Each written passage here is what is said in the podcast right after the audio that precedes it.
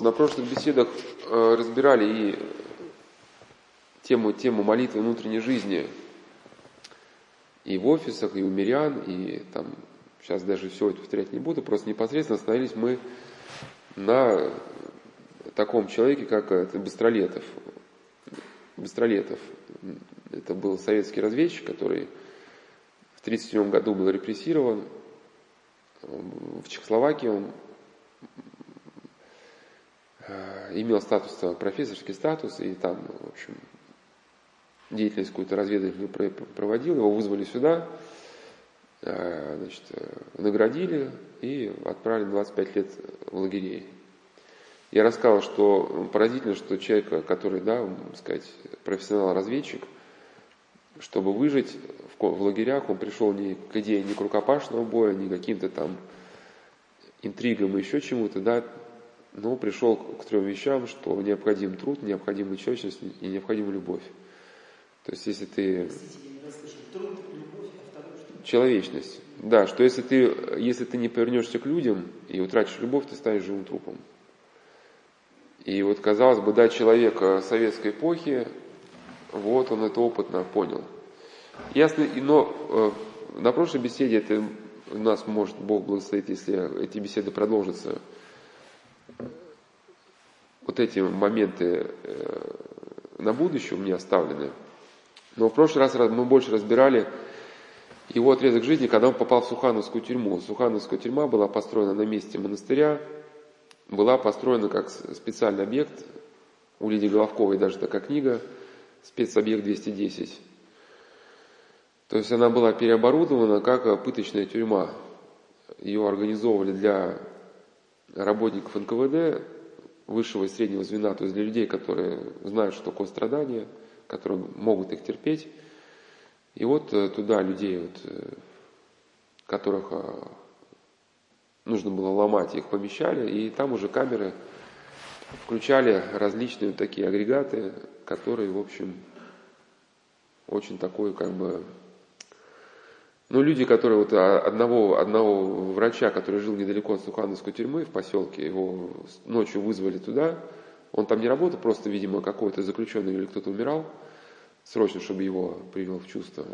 Ну и потом долгое время он буквально бредил, э, бредил, когда какими-то рассказами о клетках, в которых сидят люди как звери, да, что-то вот. Ну, то есть что-то было очень страшное. И э, его пытали изоляцией, то есть вот э, поместили в одиночную камеру размером полтора на два, на три года, причем даже не знал, что его поместили на сколько длинное времени, то есть будут ли его расстреливать, сколько его продержат, какой даже у него хотя бы приговор, ну, за что его посадили, да. Вот это полная неизвестность, и дальше происходят вообще вещи страшные, что вот пока человек живет, значит, ну, что-то делает, двигает, какую-то работу выполняет. Вот этот внутренний хаос, он еще как бы э, как-то сдерживается. Ну, или взять современный человек, он живет, там, да, там, квартплату надо заплатить, там, барабан для стиральной машины купить, что-то еще такое, мастера вызвать. И вот вдруг раз, э, и э, в квартире выключили свет, все там, на трое суток ни света, ни, ни воды, ничего, да, и вот представьте, что с человеком начнет происходить. Ну, это, это только трое суток. Люди кончали собой просто, когда вырубали свет. Потому что весь внутренний хаос, там, страхи какие-то, вот, желания удовлетворенные. Все это вырывается, и мы как раз говорили, что если уже ум успел попасть в колею такую депрессивную, то он начинает вот в этом депрессивном ключе размышлять, размышлять, размышлять. Человек ничего другого противопост... ну, не может предложить уму. Вот, и и э, он рассказывал, что люди там боролись. Один э, инженер, который сидел с ним в общей камере еще до Сухановской, он в уме строил стоэтажный дом и считал, сколько кирпичей понадобится на такой дом. Ну, кто чем, лишь бы не сойти с ума. И мы остановились, что вот он, когда э, попал вот в эту изоляцию, он почувствовал, что какой-то железный палец воткнули ему в мозг, и он начинает, этот железный палец, ему вот это, да, мозг раскурочивать. И э, сейчас э, еще поговорим о внутренней жизни и потом к христианским каким-то идеям вернемся, что, что как святые отцы понимали вот, вот э, рукоделие и как понимали вот, вот, вот это уединение. То есть надо просто понять, что это и применимо к нам. Во-первых, от, сумы, от сумма от тюрьмы не зарекайся. Во-вторых, вот эта изоляция, она и многим людям присуща сейчас, хотя многие люди сейчас посреди общества, да, но вроде бы, ну как, не зря говорят, э, хочешь одиночество, иди в толпу, да. Ну и по сути люди, которые живут в крупных городах, вроде с кем-то разговаривают, на работе там несколько человек, а по сути они в глубокой изоляции находятся. Ну где-то это эгоизм, наш эту стену воздвигает, а где-то вот люди болеют и не могут а, вот, э, как-то взаимодействовать с другими. Ну, как бы там ни было, вот эту тему противодействия вот, вот, это, вот, вот такой проблеме хотелось бы разобрать. То есть, да, начался процесс, процесс э, потери рассудка. И когда он... Э, интересны были даже последствия последствия пребывания трех лет его в этой камере, э, когда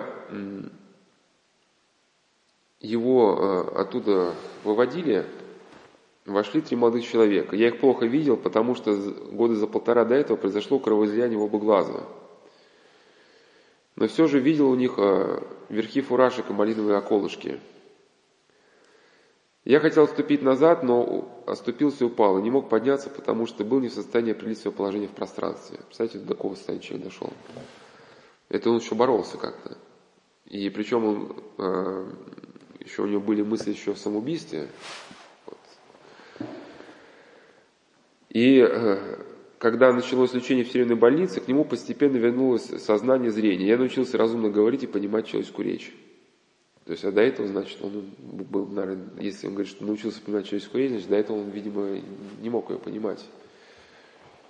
Вот, а сейчас не будем просто подробно разбирать, но тоже вот интересный опыт такой, что вот камера смертников, да, когда люди ждут приговор и не знают, когда этот приговор будет приведен в исполнение, любой шорох в коридоре, за мной это или не за мной – ну, не надо думать, что это для нас не актуально, потому что сейчас вот так же люди живут в квартире, и где-то услышал слух, что за завтра там какие-то курсы валют падают, дорожают, что-то еще происходит, да. И теперь вот так человек, человек напряженно всматривается там, во все новости, там, что будет, а как будет. И точно так же он входит в это состояние психоза. Хотя, как бы он не в камере, но процессы похожие. Просто для нас опыт людей, которые это научились преодолевать в таких экстремальных условиях, он ценен, чтобы как бы этот опыт спроецировать и на современность. Вот, и, но если люди действительно в таких условиях попадаются, которые знают, что такое молитва, и у которых есть глубокая вера, там ситуация совершенно, совершенно иная. То есть для одного человека, у которого нет ни молитвы, ничего, он не научился жить внутренней жизнью, он жил только какими-то удовольствиями. Соответственно, да, попадает в экстремальные условия – Э, удовольствие он испытать некий не может, соответственно, да, это постоянный как бы стресс, общаться не может, это ужас, ужас одиночества, плюс собственные страхи, все это как бы мозг превращается в какую-то труху. Ну вот, например, как вот Ян Крестьянкин вот э, вел себя. Когда в годы репрессий его арестовали, э, ну, понятно, что не, не за какую-то статью, а за, за веру. Вот, начались допросы. Напористо и жестко следователя разбивалась молчаливая доброжелательность отца Иоанна. Два месяца он провел э, в заключении. Ну, потом по этапу был уже отправлен, видимо, это было такое заведение, где какие-то от человека нужно получить было предварительно какие-то показания.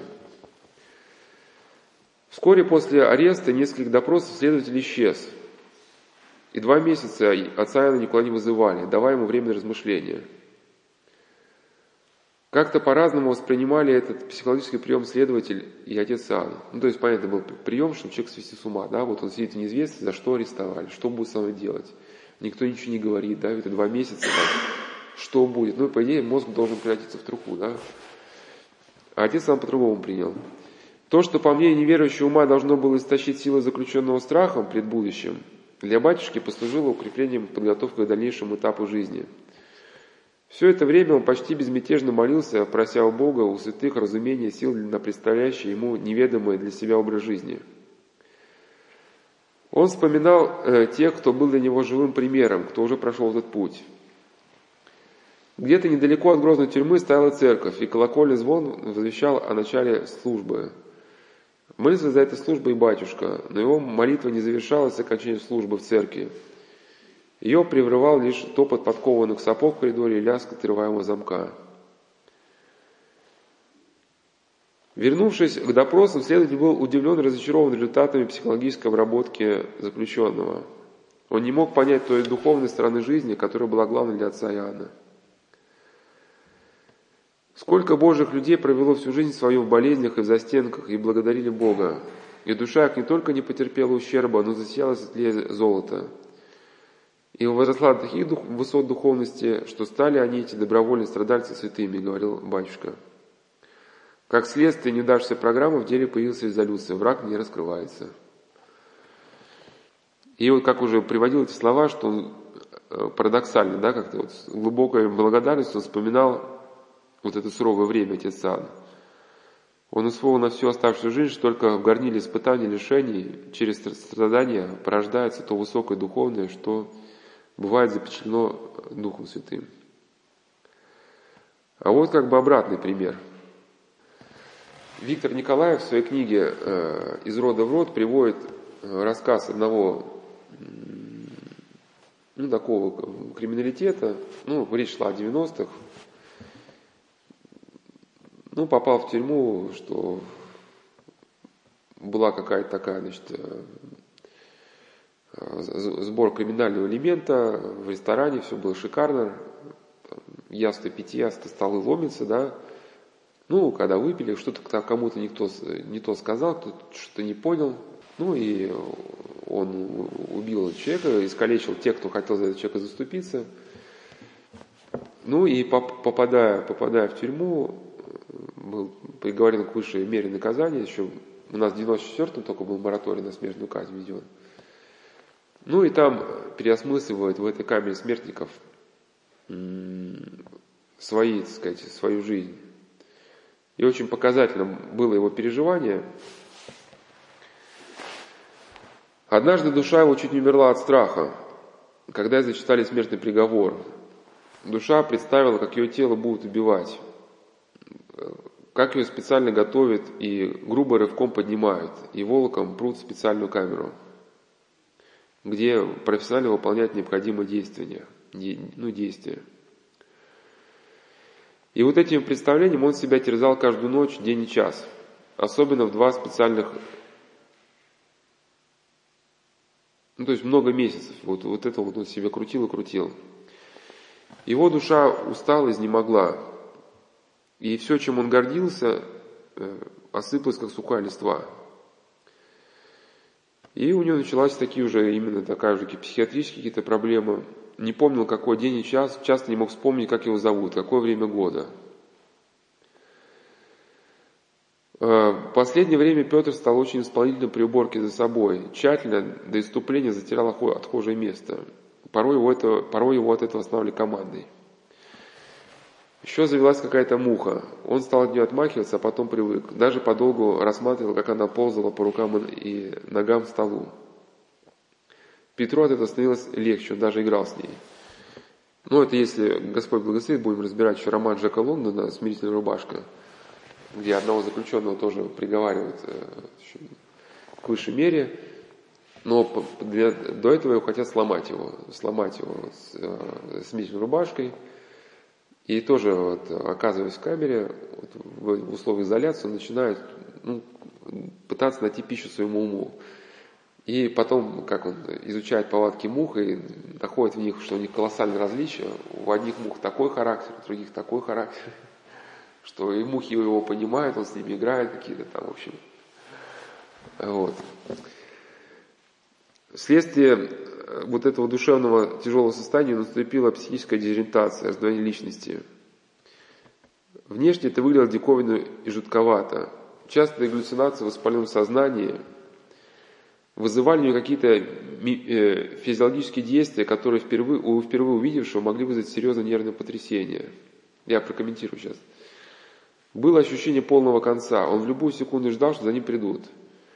Каждая часть тела жила сама по себе, не подчинялась мыслям, а мыслей уже не было никаких. Петр чувствовал, будто сам стал себя пожирать. В какую-то минуту ему казалось, что он сошел с ума. Он протер глаза и вперился в пальцы. У него выросли ногти. Они были пугающе неестественно длины, скрюченные. Стало совсем страшно. Он отчетливо вспомнил, что они еще час назад такими не были. Все, что с ним произошло дальше, он объяснить был не в состоянии. Не зная от чего, он стал крепеть, «Господи, помилуй». Никогда в жизни он этого не говорил. Потом упал на колени, завыл и пополз в угол, чтобы на стене пальцем нацарапать крест. И вот, когда он только протянул руку, чтобы сделать это, оцепенел. Крест там уже был. Кто-то до него уже его там нацарапал. Что было дальше, он толком не мог вспомнить. Вроде он рыдал, катался под крестом, но точно помнил, что ему стало легче, будто вскрыли гнойник. Если бы не тот крест, он бы издох от одного звука дверной задвижки. Э, ну, потом его э, высшую меру заменили на заключение, и э, было некое даже чудо такое, но это реальный случай, что когда он еще был, так сказать, на волне, еще был, так сказать, богат и считал, что он типа круче него некуда. И как-то проезжая на машине, он увидел, что на перекрестке, перекрест, то ли на перекрестке сидит какой-то монах, то ли переходит перекресток. Ну, он остановился, некоторое время разглядывал и чем-то там подумал в этом и поехал. Когда после этих событий он попросил встречу с священником, для меня некое знамение было от Бога, да, что к нему пришел вот тот самый священник, которого он видел на перекрестке. Сейчас бы хотел бы э, разобрать э, на следующей беседе я более подробно, сейчас просто, чтобы нам, если не успеваем, я эти рассказы опущу. Вот хотел разобрать несколько таких произведений. Одно из них, вот я говорил о Алим Мамбар «За бортом по собственному желанию» где вот эта тема внутреннего, ну, что подобное, что мы сейчас читали, поднимается. Это был просто французский врач, который решил э, помочь э, тем, кто терпел кораблекрушение, что многие из них погибали, и он решил научно доказать, что в море можно выжить. Ну, потому что, говорит, есть многие стереотипы, что морскую воду пить нельзя, что от нее умрешь. На самом деле, говорит, можно, если мал, малыми дозами. И что можно из рыб сок выжимать. Но чтобы ему об этом сказать, чтобы ему поверили, он говорит, мне нужно было самому проделать этот путь. Он переплывает, уникальный случай, на небольшой лодке через Атлантический океан, 65 дней. И так вот свой резервный пакет с едой, он так его не вскрыл. То есть он практически не имея никаких приспособлений, питался и получал влагу из того, что у него было вокруг, то есть из океана. Но он говорит, что э, хотя он понимал, что столкнется с психологическими проблемами, он как бы из этого путешествия начал. Он говорил, что по статистике 90% людей, которые терпели кораблекрушение, погибали, погибали на третьи сутки. Хотя, говорит, как врач, я понимаю, что трех дней для того, чтобы умереть от жажды голода, это еще мало. И он приходит к выводу, что они погибали от безумия. То есть вот, вот этот страх рождал панику, а вследствие паники человек приходил в состояние безумия и уже не мог что-то как-то да, делать для своего выживания. То есть он был готов к психологическим трудностям, но такого все-таки он ожидать не мог. Когда он поплыл, оказался в океане, и вот это как чувство тоски, полное одиночество, оно его настолько сдавило, что ну, в океане ни птиц, никого нету, да, и с куклой начал разговаривать, она ему стала отвечать еще, это кукла его. Вот. Но вот это просто тут надо некоторые выдержки даже привести, что человек был готов, но вот насколько его вот это стало ломать. Сейчас просто времени не... Если вдруг не успеем, то я это опущу. Сейчас просто хотел бы, значит, объяснить вот это, э, э, объяснить, что происходит, чтобы нам понять природу явления, где-то сейчас эта тема пересекается с циклом лекций «Зеркали», где мы разбирали про помыслы, и который сегодня будем заканчивать. Да, вот тут было сказано, что началось раздвоение, раздвоение. его тело перестало его слушаться, и тело само что-то начинало делать. Ну вот, вот эти автоматизмы, ну автоматизм это когда вот тело что-то делает, да, не под контролем разума, а само по себе. Это уже э, такой признак шизофрении. Но если вникать с точки зрения психиатрии, что такое шизофрения, вот все-таки не объясняется, что такое шизофрения, просто делаются попытки объяснить, и эти попытки, они выдаются, то есть декларируют, что это есть полное объяснение, но в цикле зазеркали мы еще разбирали, что они, ну, не очень, как, конечно, они, они э, от, э, все объясняют. И сейчас попытаемся вот как бы ну, с христианской точки зрения объяснить, что происходит.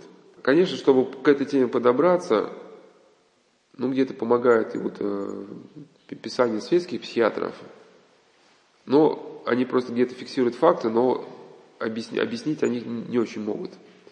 Ну, если вот э, со светской точки зрения хотя бы начать разбирать, вот э, у Антона Кемпинский, это был неверующий психиатр, я сейчас прошу прощения, я вот э, просто сделал, сделал ремарку. В цикле лекций зеркали разбирали, что, что такое шизофрения. Вот есть э, шизофренический процесс. Ну, это условно, когда человек э, как-то неправильно начинает мыслить, ведет неправильный образ жизни, как-то у него начинается распад понятий в сознании. Ну, как бы теряет адекватно, он перестает понимать, что люди говорят. Вот. А второй момент, это уже связаны с утратой благодати, да, что когда уже в сознании человека вклинивается э, демонический мир. И просто, может быть, здесь проблема, э, что люди не могут это принять или как-то в это поверить, заключается в том, что у нас сформировался некий стереотип о демонах, как о смешных существах. Ну, там, вечера на хуторе близ Диканки, там этот чертик такой, да, забавный был. Хотя они были херувимами и серафимами. И если вот сравнить э, творение психиатров со святыми отцами, то, что не объясняют психиатры, объясняют ситуации, да, вот в психиатрии есть такой термин шизофреническое озарение. Когда у человека была какая-то система понятий, было мировоззрение, и вдруг в долю секунды, вот прям в долю секунды какая-то вспышка, бах, и его представление о мире полностью меняется, вообще полностью. Э, к людям, которые испытывали любовь, начинают испытывать ненависть. То, что ему нравилось, у него вызывает отторжение. То, что не нравилось, наоборот, вызывает радость. Ну, не радость, что-то, тягу. То есть человек никогда не ходил ни в казино, был примерно семенином, потом бах, мол, молния в сознании, да, начинают появляться у него женщины, казино, риски какие-то, да, вот. То есть полностью человек становится иным. И даже это видно визуально.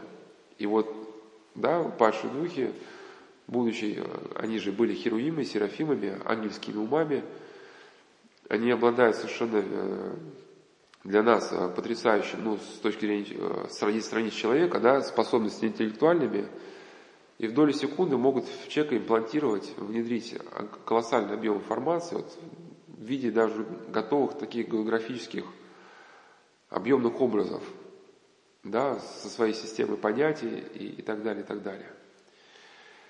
Но э, Антон Кипинский пытается вот этот объяснить, э, сейчас я приведу, чем он пытается объяснить, чтобы нам понять, что происходит с, с узниками, что происходит с нами в том числе. Просто в узниках это, это как бы, ну, в таком, в экстремальном ключе проявляется то, что происходит, в принципе, с другими людьми. Он пытается объяснить это концепцией, как он назвал, информационного метаболизма. Но это не, не то, чтобы его концепция, она, сейчас вы не сосредотачиваетесь на термине, у Льва Выгодского это все, все более просто было объяснено. Ну, то есть мы э, свои понятия и знания о мире получаем в результате взаимодействия с миром. Да? И, например, нам хочется кушать, мы вот э, поднимаем там камушек какой-то, там ребенок поднимает камушек, потянет в рот, мама говорит, не, нельзя, нельзя, это как это там, да, вот. И ребенка раз там вот формирует, значит, это, это есть нельзя, а вот есть более там какие-то предпочтительные продукты питания, да, а с течением лет все это усложняется. Ну или, например, да, когда человек сидит в своей скуке, в депрессии, да, а у мамы там заплакал ребенок, она встала, чтобы его там запеленать, там как-то пригрела его, приласкала, и через это от своей какой-то скуки оторвалась, да. И идея в том, что когда человек взаимодействует э, со средой, но я сейчас не полностью Кемпинский повторяю, просто как дополняет другими авторами, да, и при этом он к среде прислушивается, к другим людям, то у него формируется система каких-то понятий. А как Лев Угодский говорил, что если человек зацикливается на себе, утрачивает духовную активность, то его понятия начинают распадаться, то есть те органы, которым мы не пользуемся, начинают атрофироваться. Он перестает даже э, как бы понимать то, что понимал раньше. Ну, это представьте, вот вы отучились, да, закончился учебный год, поехали в деревню, да, или там какой-то летчик или какая-то профессия была, вот он после отпуска, да, не сразу может в колею как бы работы войти. Какие-то навыки утрачиваются. Ну, то есть какие-то у нас, если сказать, научные функциональные системы уже как бы, что ли, распались или как-то там. Вот, ну, и тут э, э, Кемпинский как размышляет, что когда у человека утрачивается информационный метаболизм, взаимодействие с средой, то внутренние образы получают, становятся необыкновенно яркими.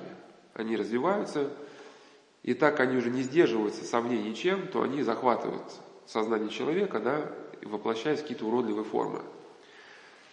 Ну, идея понятна, да, то есть вот когда человек в камере, вот, если он, этот Петр, например, пока он жил в миру, он там, значит, какие-то там бандитские разборки, что-то там надо было делать, он об этом думал. Оказалось, в камере этого ничего уже нету, никакой внешней активности, есть только страхи, которые, соответственно, начинают, э, так как они не, ну, воображение уже ничем другим не занято, да, ну это, мы вот это как при бессоннице испытываем, да, когда мы лежим, в течение дня еще могли там постирать, кушать приготовить, как-то отвлечься от страхов.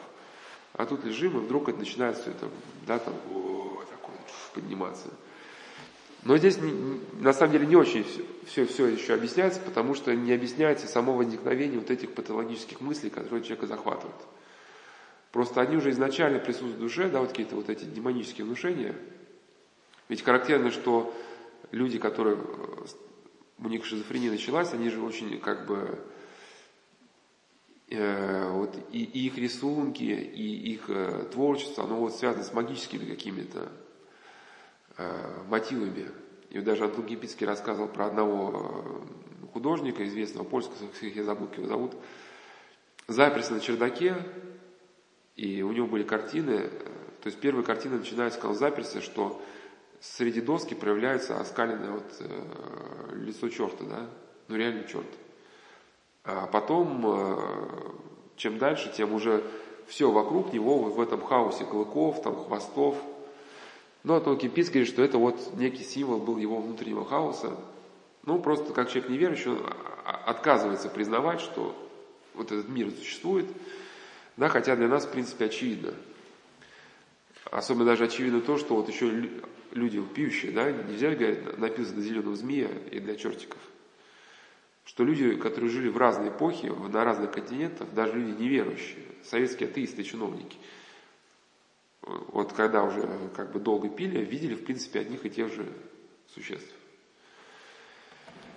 Ну и, соответственно, вот э, продукты, как пишет э, Кемпинский, получают внутрипсихической жизни э, продукты получают большую интенсивность, они захватывают ум человека. Ну, отсюда какие у нас два вывода еще? Что человеку необходимы какие-то критерии все-таки жизни. Вот сам этот факт, что если берем полезно, что для человека необходимы критерии по отсеву информации.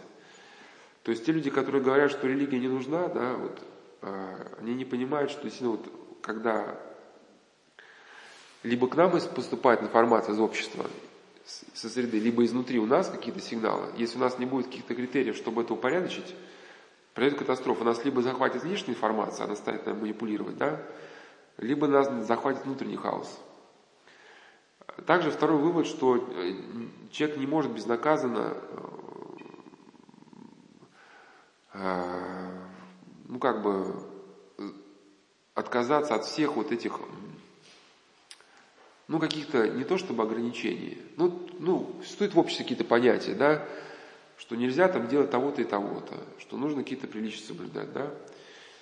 И э, даже вот светские психиатры, это не специально привожу, не религиозных, может быть, да, наших отцов, а для, те, для тех людей, кого не авторитет нашей ассоциации, да, вот светский автор, что пока все-таки человек следует каким-то нормам, вот эти нормы его держат внутренний хаос. Но когда он говорит, а типа, плевать я на все это хотел, называется шизофренический взрыв. То есть человек сбрасывает с себя все, типа, ему кажется, что сейчас я живу счастливо и спокойно, да, от всего освободился. Но это, по сути, вот он э, что-то, а по сути он освободился от того, что еще внутренний хаос сдерживал. И следом такого человека начинают затоплять продукты, ну, светский психиатр скажет, внутри психической жизни, да, мы бы сказали, да, продукты вот этого демоногенного сознания, демонического. Потому что здесь же еще вот такой жест, он же связан еще с некой гордостью, да, что человек как бы действительно вот в этом своем порыве, в протесте, он, же как-то начинает с гневом, типа говорит, плевать я на вас все хотел, да, типа сами тут ковыряетесь, я тут сам птицевольная. То есть еще связано с неким таким, ну, греховным моментом. И вот как сам Антон Кипинский пишет, как он говорит, нельзя безнаказанно, безнаказанно переступать какие-то границы, да, но вот когда человек вот их переступает, то в конце, в конце, в итоге он сталкивается вот с этой пустотой, либо приходит примитивным переживаниям, связанным с биологическими потребностями. Ну, то есть люди, которые оказываются в экстремальных условиях, да, вот когда у них этот внутренний взрыв происходит, хаос начинается – ну вот это, помните, этот э, тер, тер унитаз.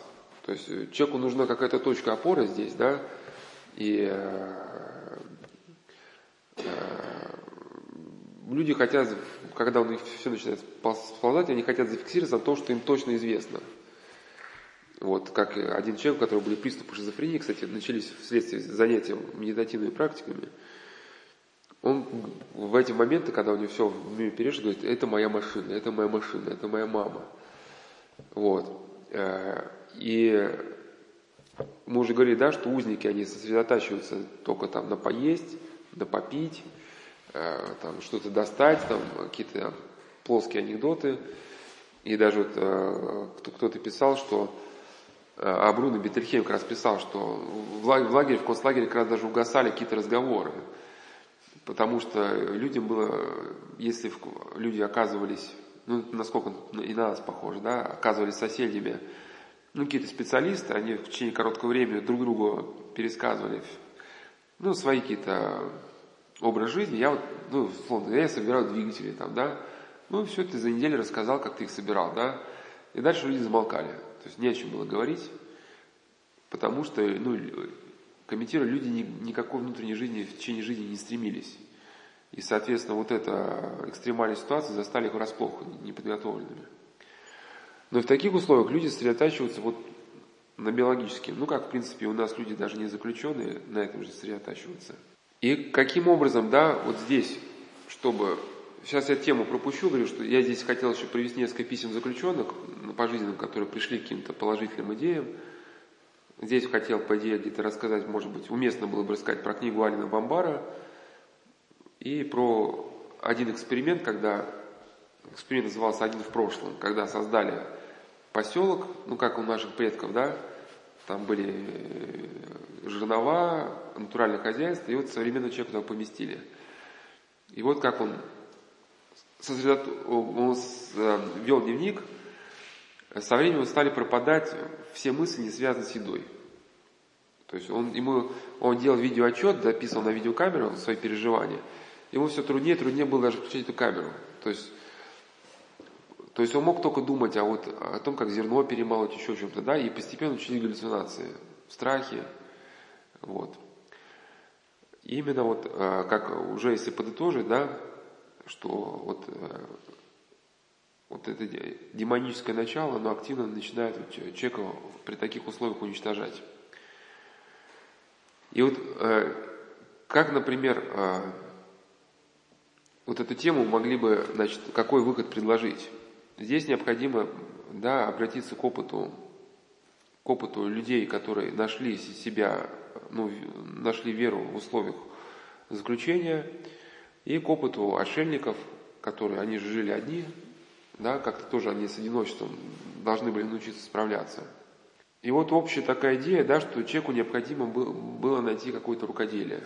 Рукоделие, которое бы, вот как говорил Нил Синайский, монах, который занимается рукоделием, он борется с одним демоном, удобно его побеждает. А тот, кто в праздности, с тем борется восемь демонов и одолевают его. И человек, который без рукоделия пребывает, заводит себя в лабиринт неисходных помыслов. То есть вот это рукоделие, оно каким-то образом Э, ну, так корректирует деятельность нашего ума, что она не становится чересчур интенсивной, да, то есть помогает человеку не, не парить умом.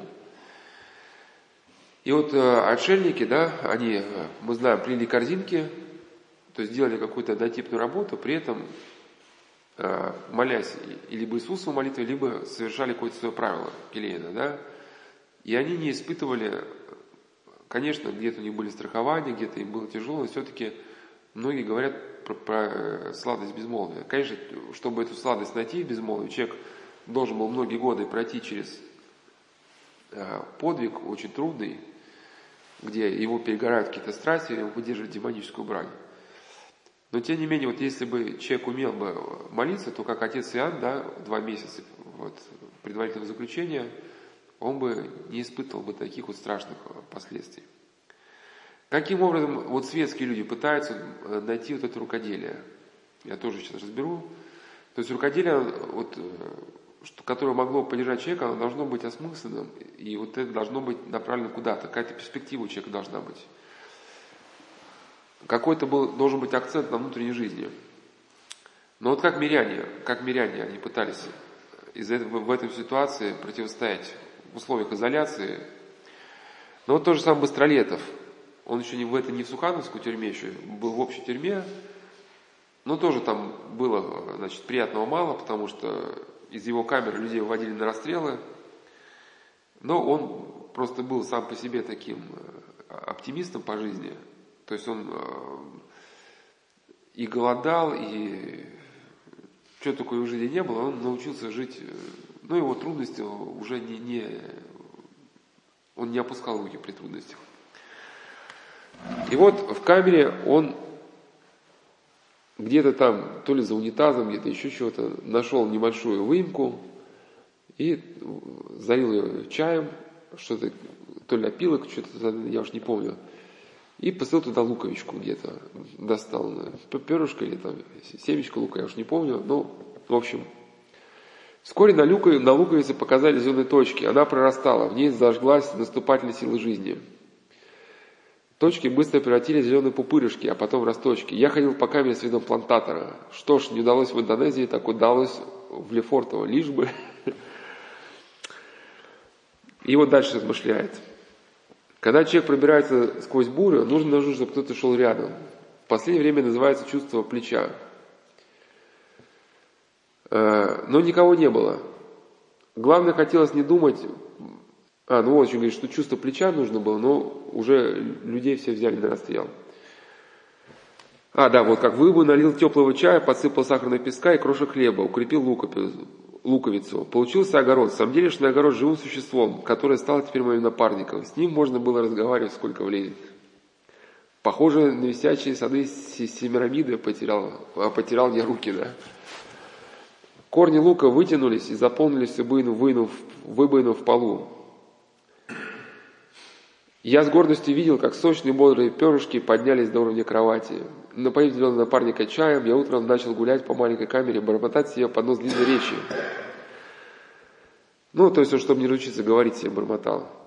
И потом дальше такая картина, что когда он эту луковицу забирает с собой в общую камеру и садится, говорит, я захожу в камеру, там чей-то стол, даже не спрашиваю, чей это сахар, чай, наливаю себе чай, и кто-то рядом плачет, говорит, мне, представляешь, мне дали 8 лет. Я говорю, я как хочу ему в лицо. Все познается в сравнении, мне дали 25. И говорит, я достаю из кармана свою луковицу, говорит, мне показалось, что зеленая метелка мне улыбнулась. Я, говорит, начинаю, ну, перед этапом, 25 лет ему, да, дают, и он перед этим этапом начинает его хрумкать. Он говорит, ну что ж, Типа, да, в Сибирь так в Сибирь. Вот, один, один человек, э, ну, ему грозила высшая, высшая мера, но потом как-то Господь его вывел из этого. Когда он в карцере считал, сколько убил мокриц и тараканов, причем, ну, чтобы как-то занять себя, он, во-первых, считал по количеству, а потом, значит, убил, убивал мокрицу и клал, и там и, говорит, из, из щели выползал подвальный таракан. Это не то, что таракан, как вот, ну, наш такой привычный, а подвальные такие большие. В общем, он хлопал этого таракана, да, потом клал его, и они там уже, его товарищи, ползали его. Ну, в общем, а, вел счет, какая деятельность. Когда в общей камере рассказывал, что у них была на доске вырезана шахматная доска, а фигурки делали из микиша.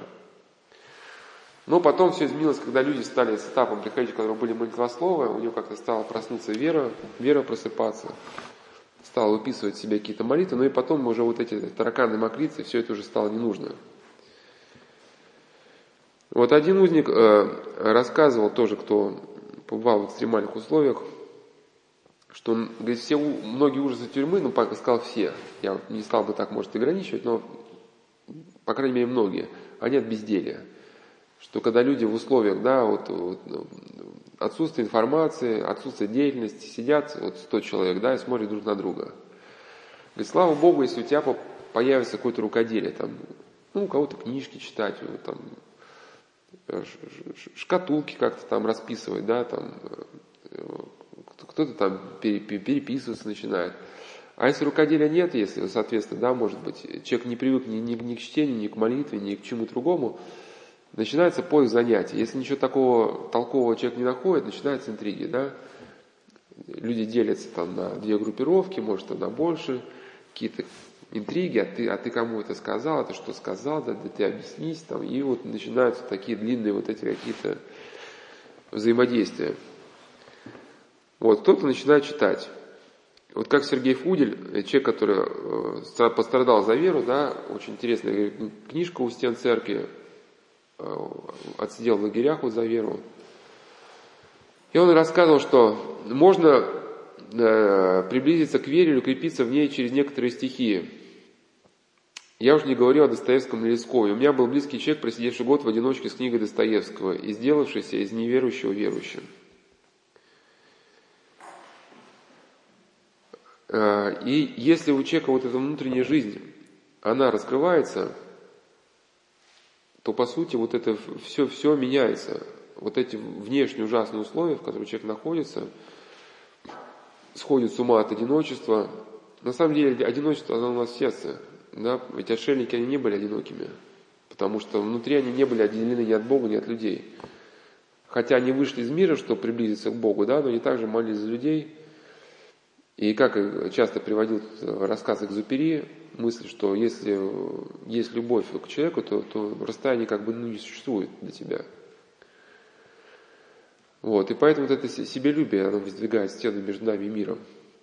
И когда вот эта стена исчезает, то человек даже вот находясь в экстремальных условиях один, а, когда его вот условия сжимаются со всех сторон, да, он может обрести внутреннюю свободу. Ну, ее надо отличать. Вот, я это все разделяю. Вот, некоторые уходили в грезы, ну, как и сейчас уходят – вот сейчас не заключенный, сейчас уходят в социальные сети. Это, по сути, те же самые грезы, в которые люди уходят в экстремальные ситуации. Чем отличаются грезы, грезы от молитвы? Да, что существуют фундаментальные законы, на основе которых существует мироздание. Это то, что Господь положил в основу мира. Вот эти идеи, которые состоятся называть логосами. И можно сказать, что истина это вот это описание вот этих логосов. Истина это от слова «естина», от глагола «ну, естина» это глагол «быть». Истина – истина, то, что существует. И, соответственно, в молитве человек, э, ну, ведь по сути связывается с тем, что есть объективно, да, вот Бог, он существует объективно, Бог является личностью, который откликается на твою жизнь, который э, откликается на, на, на добродетель, который э, не, не признает там, греха, да, если ты, значит, грешишь, ты отпадаешь от Бога, то есть чтобы сказать, как вот этот информационный метаболизм уже у человека начинает как бы реализовываться, когда он начинает внутренней жизнью. Я это рассказал про заключенного, когда у него появилась, э, как-то он пришел к вере, у него раскрылась внутренняя жизнь, и он вдруг почувствовал, что ты не одинок. что в этих ужасных условиях есть кто-то, кто слышит твои молитвы, и главное, что начался вот именно отсев вот этого информации какой-то, да, разделение на, на, на добро и зло. То есть, когда у него появилась связь с Богом, он стал молиться, и он почувствовал, что, что когда у него внутри какие-то злые мысли пребывают, то вот эта связь нарушается, он эту радость перестает чувствовать. И он понял, что если он хочет эту связь сохранить, то вот со злыми мыслями нужно бороться. И пока вот эта связь держалась, вот какая-то в сердце жила радость, которая помогала ему вот преодолевать вот эти ужасы окружающей обстановки. То есть, если человек даже зажат со всех сторон, но внутри него вот это родилась внутренняя жизнь, то он может быть свободен. Что такое свобода? Да, это свобода нравственного определения. То, что не свобода физического передвижения. Потому что какие-то люди может, могут быть физически, они почти что свободные, но они нравственно во всем ограничены. Да? Встроены в жесткую какую-то структуру. Ну или, например, неужели свободен какой-то э, криминальный авторитет, который вроде бы там много денег, да, и казалось бы, который вот он говорит, хочу на Канары, хочу туда, там, да, но по сути он же целиком зажат существующим регламентом. Шаг в сторону, шаг, вправо, шаг влево, да, все, как бы тебе там конец. Ну или ты не можешь этого сделать, не можешь того сделать. Где же здесь нравственная свобода? Или ты, или, или он уже поставил себе такие условия, что чтобы свой статус сохранять, да, в какой-то такой-то иерархии, что ли, ему необходимо поддерживать, ну, имидж, что своей свирепости какой-то, да. То есть он уже целиком обусловлен, свободы нет никакой. И вот здесь, э, э, э, сейчас только вкратце скажу об опыте одного рецидивиста. У нас в книжечке «Победить свое прошлое», где вот в лавке есть, на сайте она есть, там его история приводится. Я здесь только вкратце ее озвучу, если время останется, подробнее приведу. Но, в общем, он говорил, что некрасив ты, например, или что-то у тебя не так, но ты жить можешь полной жизнью. И он как раз в тюрьме пришел Э, ко Христу пришел в тюрьме, когда был зажат со всех сторон. И такая ситуация была критическая, он уже был в годах, получил третий срок, жена ушла, квартиру он потерял, заболел стрептодермией, покрылся нарывами, еще ножевое ранение, еще туберкулез. То есть рухнули мечты о вот красивой жизни, к которой он стремился. Ну, рухнули, кстати, мечты о каторжанской солидарности. То есть он уже убедился, что у каторжан нет солидарности никакой.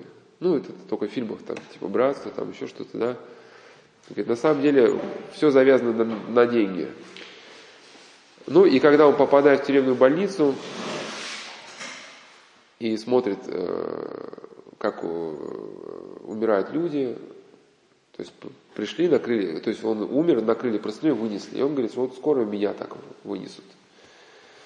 И приходит как-то к вере. Вот, э, и вот это его был опыт, что хотя ты ограничен с всех сторон, но ты можешь жить полноценной жизнью. Как вот на эту же тему Бруно Бетельхейм писал, который прошел через нацистские лагеря, что э, если мы сами решаем перестать быть частью системы, то прежняя личность может быть восстановлена в одно мгновение. Вот у человека есть вот эта последняя свобода, которую не может отобрать даже концентрационный лагерь. Эта свобода состоит в том, чтобы человеку воспринимать самому и оценивать свою жизнь. Только вот другому человеку, такому светскому, это чрезвычайно тяжело. Ну как себя оценить? На основании каких критериев? На основании там каких-то передач, да, непонятных. Ну как вот твой поступок, это хорошо или плохо? Да, если ты никак не оценишь, то живешь в хаосе. Или на основании каких-то фильмов, да. Но у нас есть всегда мы носим этот критерий понимания добра и зла, который дает Священное Писание. Кстати, вот да, манипуляция и тоталитарное общество строится там, где этот критерий утрачивается. Э, вот Бруно Бетельхем, я подробно его книгу разбирал, «Просвещенное сердце». Он писал, как люди утрачивали этот человеческий облик, остановились, как он написал, были в лагере старики. Ну и у нас сейчас тоже есть и старики в городах, но старики не по возрасту. Это люди, которые сливались с существующей системой целиком – то есть а, вот этот регламент, который присутствовал, вот они могли э, жить только вот этим регламентом. Ну, а для нас, да, вот люди, которые могут жить только работой, и других тем, кроме как работы, у них просто нету. Вот как один писал человек из пожизненного. Первый год пожизненного заключения человек привыкает к новым условиям. Это стадия познания. Потом еще три года идет процесс стабилизации. В это время он похож на робота, выполняет команды, не задумываясь. Дальше два пути. Если человек адаптируется, он сможет и дальше быть роботом. Если нет, наступает третья фаза, быстрое угасание, умственное и физическое. Начинается воспаление лимфатических узлов, разрастается разрастание коркового слоя надпочечников, появляется язва в поджелудочном кишечном тракте, человек медленно умирает сам. Но здесь просто не сказано, что третий путь. Да, это третий путь, который мы сейчас разбираем. А Бруно писал, что у людей догаснут глаза, они начинают шаркать, когда ходят, перестают следить за собой, ну, начинают мочиться под себя, ложаться там, ну, или, или сейчас да, тоже полно случаев, да, люди начинают там бриться, следить за собой, в общем, пить, вот, медленно угасать.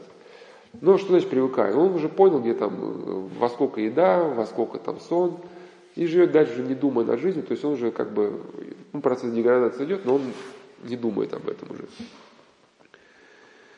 Возможно, все это действует, имеет место у некоторых заключенных, но только не у тех, которые веровали в Бога. Последние в роботов не превращаются. А, это, прошу прощения, не, не заключенный пишет, это пишет а, диакон, который пере, переписывал с заключенными. Последние в роботов не превращаются и быстро физически не угасают, и умственно не деградируют. Даже напротив, многие пожизненники писали мне об исцелении туберкулеза и других болезней. А ясность и глубина мысли некоторых верующих узников просто поражает. Там, где э, э, в жизнь человека входит Бог, все меняется. Жизнь даже такая, как у пожизненного заключенного, обретает высший смысл. Перед человеком открывается необъятный и прекрасный мир веры, изучение которого становится для великим утешением – и, конечно, молитва, общение с Богом, Его святыми становится для человека великой радостью. Но здесь, э, если совместить с предыдущими беседами, да, как понять, что у человека появляется то, что не завязано на лагерный быт. То есть катастрофой является, когда вся мотивация на деятельность человека исходит из, ну, от администрации. То есть там все зазвенело сирена, человек лег. Сирена зазвенела, он встал там. Пришли э, хавчик, да, он там взял, поел там, да а, а внутри никак, ничего вот самого, никакого пульса вот своего, он как бы уже давно не бьется. Да, когда у человека появляется молитвенное правило, вот режим свой, ну, хотя вот сирена зазвенела, да, но я вот не дочитал там свои там две молитвы, там, лежа там, да, там, в привыкшей свете я их дочитаю. То есть ум человека продолжает жить. Жить, а раз он продолжает жить, он не костенеет. Э, и один заключенный, который вот эти моменты уяснил, пишет, мы всегда живем как бы на грани двух реальностей, но одна из них намного реальнее, чем эта видимая жизнь. Но это к вопросу о том, что жизнь, э, по жизни заключения человека приобретает высший смысл. Ну, вы на свою как бы, у нас есть не пожизненное заключение, да, в миру, а у людей какая-то работа, которая может ему не нравиться, но на которой он большую часть своей жизни проводит. Чем не пожизненное заключение, да? Я все же думаю, что понимание дается только тем, чья жизнь идет в нужном направлении, кто постоянно ищет Божье, Божьего водительства в жизни. Ведь если смотреть правильно обстоятельства, все жизненные события будут восприниматься как Божья воля, как Божье попечение о нас. Воистину, промысл Божий всегда направляется исключительно к нашему благу. Я уверен, что э, э, вот этот заключенный пишет, что был протестантом, но потом пришел к православию. Э, я сам отчасти прошел этот путь и собственно опытом могу сказать, если человек пытается расти духовно в протестантизме, рано или поздно доходит до грани, через которую не может перейти. Он останавливается перед закрытой дверью и понимает, что нужно идти дальше, но дверь закрыта. Мне эту дверь открыло православие, она дало безграничный простор. Ну, соответственно, вот этот простор, да, привел к тому, что и, и камера человека, она не ограничивает. Как правило, в нашем учреждении одна проблема. У всех тихо и медленно погружение в уныние отчаяние от без, безвыходного состояния. Но когда человек, находящийся здесь, обретает веру, у него появляется цель в жизни. Он начинает понимать, для чего ему жить, к чему стремиться, в чем истинное счастье человека. Я думаю, что от того, как мы живем, зависит наше внутреннее состояние. А как мы знаем, счастье наше напрямую зависит от этого внутреннего состояния. Ведь Господь сказал, что человек может быть счастлив только в нравственной системе ценностей – но именно в той системе, которая создана Богом. Правильное воззрение на себя помогает идти путем веры, невзирая на, ни на что преодолевать все препятствия. Ну, прокомментирую вкратце. Вот часто я, э, касаюсь темы смысла жизни, да, в чем же стоит, что, если сказать вкратце, да, э, примириться с Богом, очистить свое сердце. Хотя Серафим Саровский говорил иначе, да, стирать Духа Святого, кто-то говорил победить страсти, кто-то говорил, что смысл жизни молитвы, все это по сути одно. По сути, это прийти в некое состояние внутреннего мира, в котором мы будем способны вступить да, в общение с Богом, вот, способны свою благодать Божию. И когда мы приобретем добродетели, вот то, что мы внутренне изменились и стали соответствовать каким-то евангельским этим заповедям, вот это внутреннее состояние будет сопровождаться уже здесь раскрытием какого-то начала внутреннего блаженства. И с этим состоянием, когда человек переходит в жизнь вечную, оно начинает развиваться в нем дальше. А человек приходит в жизнь вечную, да, когда у него сформировалась какая-то ненависть внутри, тоска, зависть, он, он здесь скрипит зубами по ночам, да, от ненависти. И, соответственно, весь свой багаж берет с собой, и там будет страдать вечно, потому что это состояние будет развиваться сильнее и сильнее. И, соответственно, человек, даже у которого внешне от всего ограничен, у него остается вот его, да, вот эта душа, которая перейдет с ним. И он понимает, что для него теперь задача ее очистить, да, и пока у него все время примириться с Богом. И эта задача, она, как бы предела совершенно здесь нету. И э, как один заключенный сказал, что полезно заключить нарастающее одиночество. Чем дальше, тем больше. Один узник написал пожизненного за такое стихотворение. Среди болот, в тайге, на озере клочок земли вдали лежит. Ну, что это пропущу? На острове тюрьма стоит, в сырых и темных мрачных камерах все осужденные сидят, а отвергнутые людьми всем обществом в последний путь уйти хотят. Э, среди обмана лицемерия, кругом здесь сети сатаны, найти хотят здесь все забвения своей измученной души. Лишь в сновидениях мимолетах ты видишь радостные сны, душа становится свободной, и рядом нету здесь беды. Но просыпаясь, понимаешь, что это был всего лишь сон. И, э, и смех и радость, все иллюзия уйдет солнечным лучом. Надежды нет, вся жизнь изломана, ты волком воешь заперти. Лишь только в Боге, покаявшись, спасение может найти. Я жил без Бога в сердце, меня устраивало все. О злате я мечтал и лести, и с дьяволом был заодно. Жил я надменный в угаре. Деньги свои так прожигал, любя себя разврат и деньги, нашел, что так давно искал. Разврат и пьянство поглотили, такой ведь жизни был я рад. Но вот однажды ранним утром отправился я прямо в ад. Теперь закон меня карает, и дни мои сочтены, но вдруг Господь меня спасает, дает мне много лет тюрьмы. То есть он воспринял, вследствие того, что не раскрыл духовную жизнь, он понял, что его страдание какой-то имеет смысл. Вот, и даже Бруно, этот, Виктор Франкл рассказывал про сны, что для заключенных сны это была как бы какая-то отдушина, в которой они могли уйти от ужаса и действительности. И однажды он видел, как заключенный мучается кошмаром, но не решился его будить, говорит, потому что его кошмар, наверное, гораздо легче, чем та действительность, в которую он придет. Но мы эту сейчас тему подробно не будем разбирать, уход в грезы. Вот мы ту линию идем, что если у человека внутренняя жизнь раскроется, то и у него будет оставаться адекватное представление реальности, он не будет ни в никакие грезы, но он просто начнет эту реальность видеть по-другому совсем. Константин Леонтьев э, писал Э, от, об этой внутренней свободе, что внутренняя свобода, ну если так предваряя его слова, что многие люди воспринимают как свободу передвижения, да, ну как некое благоденствие. Вот, ну сейчас подробнее не будем разбирать, мы понимаем, да, что там король самый свободный человек, да. Но есть нравственная духовная свобода, которая доступна и в цепях. Да?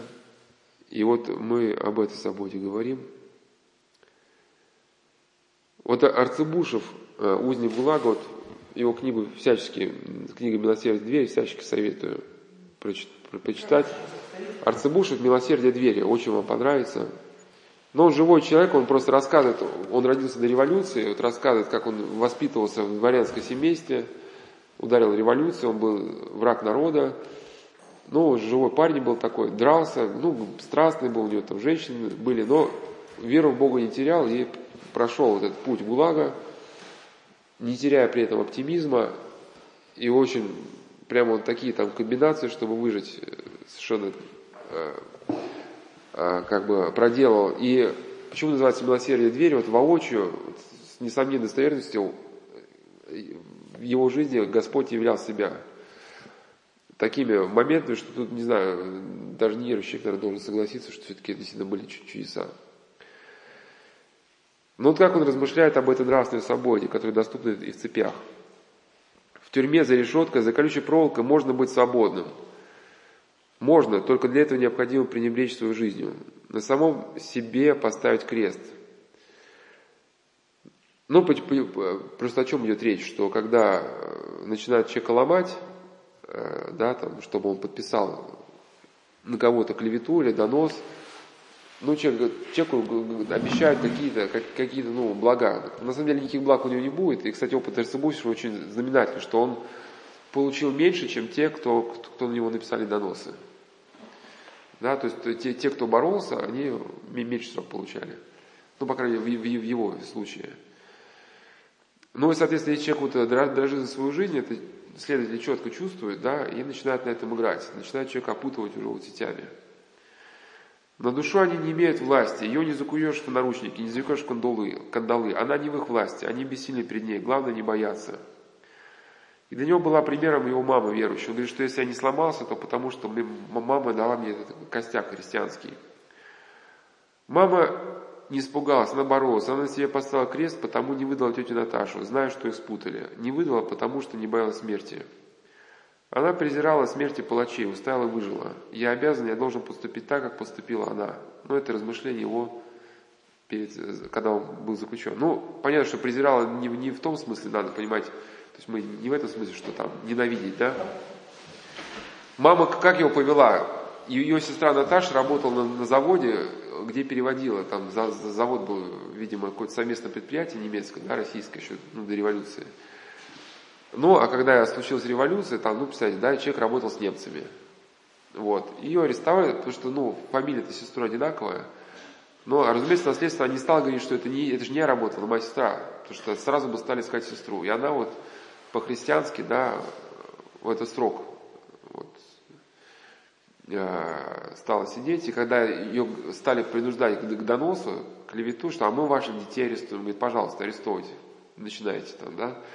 Но никого не выдала, никого не выдала, даже следователь испугался, что, а говорит, знаете что, говорит, я вас на самих, на вас жалобу напишу. И там было время, когда менялись, там уж не помню, кто, Ежов уходил, Берия заступал, и как раз было так узкий момент, и следователь дрогнул, и ее перестали э, мучить. Как, э, в прошлом году, э, когда мы разбирали вот эту тему свободы, там у нас игра сезон второй, 79 по 99 была лекция, я вот разбирал такую тему, что такое функциональная система. Ну, грубо говоря, вот если э, у нас вот, да, в сознании наши ну, нейроны, они могут из себя э, формировать цепочки ну, в каком-то бесконечном количестве. Да, вот количество раз, возможных вариантов, которые может находиться наш мозг, этих, количество этих вариантов это больше, чем количество элементарных чисел Вселенной. Ну, той Вселенной, которую мы знаем. Это, это к чему? Что, э, как, конечно, святые отцы пишут, что добродетель покаяния, она в нем возможно бесконечное развитие. То есть в христианской добродетели нету пределов. Да, заповедь твоя широка зело. Но и вот как раз, можно сказать, физиологическое обоснование, вот это тоже можно найти, да, это вот функциональная система, то есть нейроны, э, комбинируясь друг с другом, могут создавать там, э, структуры, которые могут развиваться как и э, ну, то есть могут развиваться. И даже неверующий тот же сам психиатр Антон Кимпинский пишет, что реализация функциональных структур дает человеку ощущение свободы. То есть, когда у человека какие-то новые понимания, новые постижения, вот внутри его, внутренней жизни начинается какой-то рост, то у него появляется ощущение свободы, что внутренне он свободен. Ну, только здесь надо правильно отличать вот уход в грезы, да, в бесплодной фантазии, от подлинного развития добродетелей. То есть мы понимаем, да, вот покаяние, там, терпение, там, молитва, вот это добродетели. А просто считать кирпичики там, или, там, не знаю, что бы я сделал, если был капитаном дальнего плавания, отправился бы в Антарктику, да, это, это грезы. Э, вот подобная тема, да, внутренней свободы, как еще проявлялась в соловецких узниках. Вот Борис Ширяев писал. Э, он писал бы вот о вот этом известном священнике Утешили, отце Никодиме. И вот он рассказывал, как, как его э, везли в заключение, везли в, в Столыпинском вагоне в клетках по, по трое. Как же вы там служили? Там в этих клетках и стать нельзя. Сам эта служба залучил с улыбкой старец и снова всунул голову в солнечную струю, прижмурив глаза. Но это был очень добродушный священник, который многим заключенным помогал справиться с унынием и отчаянием. Когда он видел, что кто-то вот-вот покончит с собой, ну да не вот-вот, у него начинаются признаки, как у людей, которые могут с собой покончить. Он начинал с ним разговаривать и выводил из этого состояния. Там самая служба была, лежим мы по одному, э, по одну сторону у меня жулик, по другую сторону татарин кавказский, Мухаммед, стемнеет, поезд по рельсам покачивает, за решеткой солдат ходит, тихо, а я по вечере творю. И читаю молитву, пришедший на запад солнца, видевший свет вечерний, поем Отца и Сына и Святаго Духа. Но это из вечерней, а не из вечери. Ну, не, не суть. Татарин в раз понял, что хвалу Господу Создателю воздаем, хотя я по-русски совсем мало знал. Уразумел и по-своему замолился. А жулик молчит, притулился, как заяц. Однако цигарку замял и в карман окурок спрятал. Я себе дальше э, читаю. От юности моя бой, мнози борет меня страсть, но сами заступи и спаси, спаси мой. Святым Духом всякая душа живится. Это уже утренняя пошла. А как дошел до великого словословия, татарин тоже тихо про себя. На словословие-то я и в полногласие вступил. Господи Боже, Анчи Божий, в земле грех мира прими молитву нашу. Тут и жулик закрестился. Так и же вечерние служили все девять дней, пока в вагоне свели. Чем тебе не приход? Господь обещал, вот во имя его, где двое соберутся, там и он промеж них, а нас трое было. Мне же радость. Прибывая в узилище, пернуться негде, слово даже громко сказать боюсь, а духом стою свободен, и с ближним, а, с ближним им сообщаюсь и воспаряюсь с ними. Это из неугасимой лампады.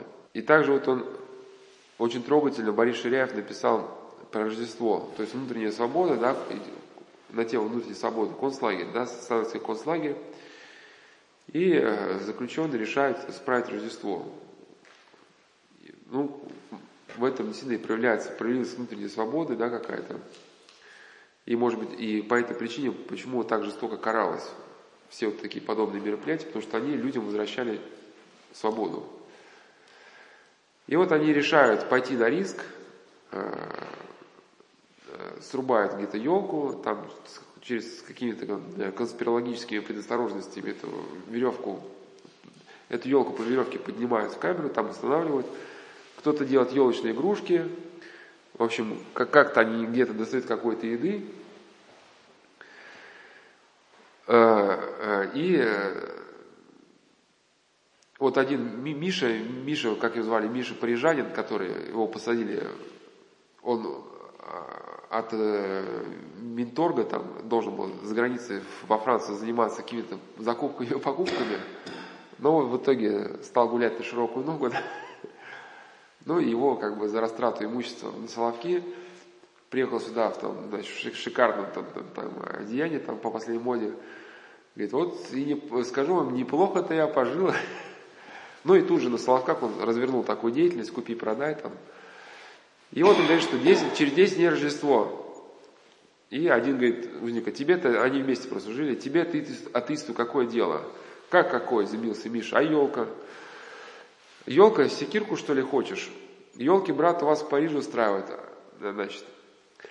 А мы здесь свой Париж организуем. Собственно, Деларию замечательно будет учиться Миша. После проверки в скеле никто не, загля... не заглянет. Дверь забаррикадируем, окна на третьем этаже, хоть молебен служи. Идея была заманчива. Вернуться хоть на час в безвозвратно ушедшее прошлое, пожить в том, что бережно хранится у каждого в собственном уголке памяти. Ну, даже у них там э, какой-то барон был немец, елка, Таненбаум или что-то такое. Да, оживился. Да, это есть очень хорошо. В моем доме я всегда сам э, заряжал. Нет, как это будет по-русски? Надряжал семейную елку. И много было гостей. То есть даже он оживился.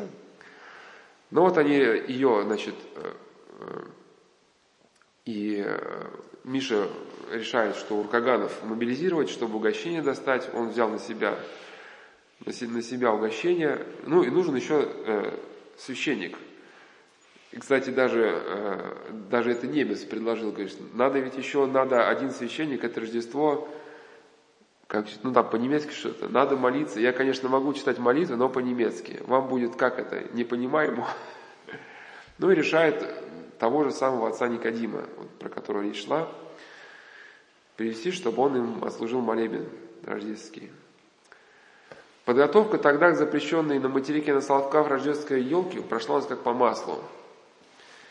И э, на самом деле там э, еще один надзиратель, когда дверь отодвинулась, вот, пришел надзиратель, но это могло закончиться плачевно. Всех могли в, в штрафной изоляторной секиру, где все могли реально... Ну, то есть вы должны понять, что речь идет то, за что все могли умереть. То есть это риск был страшный. Но он зашел, говорит, елка, да, говорит, а, а мне можно? Но он, он, кстати, был таким иудеем, как бы. Он говорит, ну а у тебя угощение-то есть какое-то? А, и он, а, и он сам, он принес э, рыбу, там, то ли запеченную, или какую-то, но я, говорю, я понимаю, что с пустыми руками нельзя. Ну, Украсив елку, мы привелись в порядок все лучше, оделись, а привели себя в порядок, оделись все лучше, что у нас было, вы, выбрались, вымылись. Миша вытащил из своего чемодана яркий для ослепительности клетчатый пиджак. А, и дал ему, значит, одевайся, барон, последний крик моды, даже не Париж, а Лондон, модель. Рукава были несколько короткие, в плечах жало, но барон сиял и даже будто бы перестал хромать на лишенной чашечке ногу. Вот они сервируют э, стол, так, ну это я уже рассказал, что сотрудник ГПУ пришел с, э, значит, э, со, своим, со, со своим пайком. Очень вкусная рыба, по-еврейски фиш, хотя не щука от риска, а сам готовил. Ну и у них такой вот получился... Отец Никодим служил в полголоса. Звучали простые слова о Рождестве, о рожденном вертепе, обыскавшем о рожденном вертепе, обыскавшем истинно мудрецах и о жаждавших ее простых, немудренных пастухов, приденных в пещере единой звездой. Конечно, не у всех есть возможность э, отпраздновать вот, Рождество вот таким образом, э, вот, но э, бывает и по-другому. Вот Николай Блокин, я тоже на его книжку рассказывал, повести рассказывал, очень интересные. Он уже сидел в нашей почти дни еще, там в 70-х или какие-то, я не помню. Он печатал молитвослово подпольно, уже ксероксы были.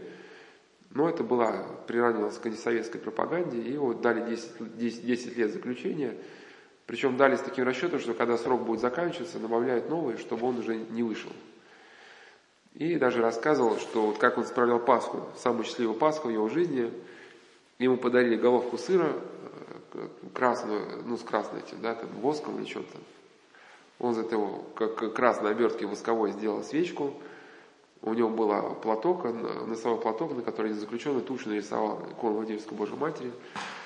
Зажег свечу, порезал сыр и сидят, и, и там кто-то, ну сколько там, сколько там, время там, говорит, да, подожди, там без пяти двенадцать еще. И вот, и когда было 12, спели тропаль Пасхи, разговелись куском сыра, но, говорит, была очень счастливая Пасха. Ну и э, э, следующая тема, вот сейчас еще перед ужином еще немножко успеем. А? Вот этих книгах частенько пишется, что священники, бывшие вот в этих обстоятельствах, концлагерных там или тюремных, а, служили службы, вечерние, литургии, утренние. Это реально наизусть запоминать. Вы знаете, вот ну а почему нереально? Просто, просто здесь, когда мы служим, такой вопрос не ставится. Просто, э, ну, патриарх Алексей, он говорил, что служить нужно по служебнику. Ну, в таких просто на условиях, может, люди, они не стали себе такой задачей, потому что служат по служебнику. Ну, почему? Потому что когда э, ты читаешь что-то на память, ну, можешь что-то... Ну, могут быть неточности, но ведь важно только евхаристический канон, вот, чтобы были полностью соблюдены слова. Но я к чему, что многие-то священники, если я попросил прийти на память, может, он и прочитает. Просто когда слушаешь литургию в нормальных условиях, если ты там устал, не выспался, ты можешь что-то пропустить и даже этого не заметить. Я Да, а когда, когда человек оказывается без молитвослова, без всего, там ведь и Господь же может как-то укрепить, поддержать. Ну, ведь как-то еще и переписывали. Как-то вот отец Арсений рассказывал, что ему заключенные даже доставили в особом лагере Евангелие, где был даже такой маленький антиминс, и он потом на эти антиминсы служил литургию. Это же Никодим вот как раз служил литургию. Хотя, говорит, вина не было, но он служил там на, на чернике. Говорит, хотя черника не виноград, но ее, и чернику, и виноград вы, вырастил один виноградарь. Да? И черника это типа наш там северный виноград. Ну, или, а, или на клюкве, что не помню. А, на, на клюкве. Да, это, это, то есть ничего такого сверхудивительного нету. И многие священники здесь читают, когда литургия идет, они ее читают как бы на память.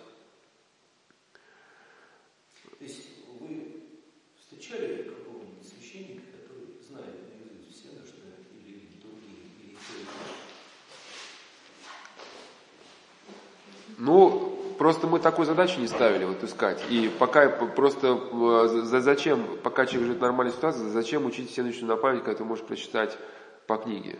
Да, но там такие, для меня, это кажется, невыполнимые задачи. Да нет, ну а что это... Нет, так а что там, если все начнут распечатать на, на страницу А4, что там, вот есть там просто тропари стихиры, которые всегда разные, это минея, да, это книги. А сама всеночная, вот то, что вот костяк, не, ну, неизменяемый заслон, так она там не, не так-то много. Э, что тут под сомнение ставить? Я знаю одного человека, который работал таможенным декларантом, э, вот там каталог, э, ну, ну, продукции присвоены какие-то номера, индексы, да, там.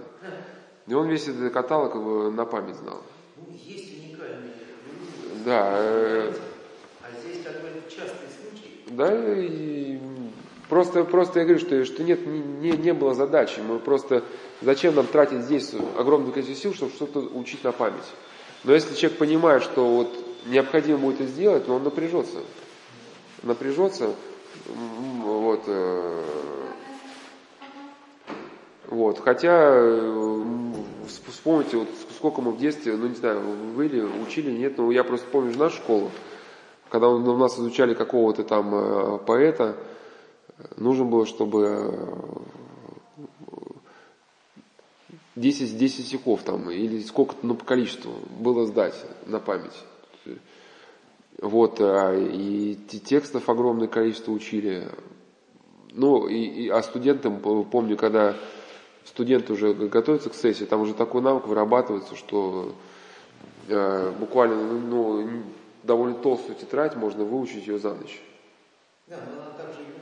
Нет, ну, а, ну, выплевывается, но а там, там-то не выплевывается, потому что они, они, они-то э, ежедневно запоминали. Я думаю, многие священники, вот кого сейчас останови просто, скажи, да, вот прочитай на память. Многие много очень прочитают. Просто, ну, решают во время службы не рисковать, потому что на память ты можешь сбиться, еще что-то. Вот, э, когда вот оказывается в таких э, ситуациях, либо изоляции, либо одиночества, вот, необходимо, вот, ну и духовники, и, да, и, ну, говорят, что необходим режим.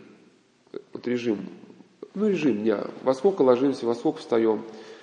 Это не то, что как э, в концлагере режим, который нас порабощает, просто это, это режим, он нам дает какую-то устойчивость. Э, в концлагере просто был режим, который человека выбивает из колеи, и человек ему тупо следовал, да, но здесь вот, э, когда режим создается с другой целью, чтобы человека наоборот э, привести к духовной жизни, он режим, он напоминает не кандалы какие-то, да, которые вас стягивают, а наоборот мышцы, которые вам помогают ходить. Если бы не было мышцы, да, вот. Э, просто э, когда, когда человек в разное время ложится спать, у него внутренний хаос. То есть у него огромное количество внутренних сил расходуется на какие-то пустые мысли. Вот, когда мне покушать, сейчас или через полчаса? И получается, человек никогда не в мире, у него постоянно внутри вот эта мешанина, вот, э, каша какая-то мысли. Если человек для себя все определил, время на пустые мысли он не тратит. И когда уже, если он молится в три часа, а сейчас уже там пол третьего, он про себя, его ум уже начинает готовиться потихоньку, что так, через полчаса надо уже читать правила. И получается, день очень проходит динамично, не скучно. Вот. Ну, и какие-то просто, когда человек живет один, может даже себе этот режим вот, по минутам расписать, как бы, и следовать ему, даже если на тебя никто не смотрит.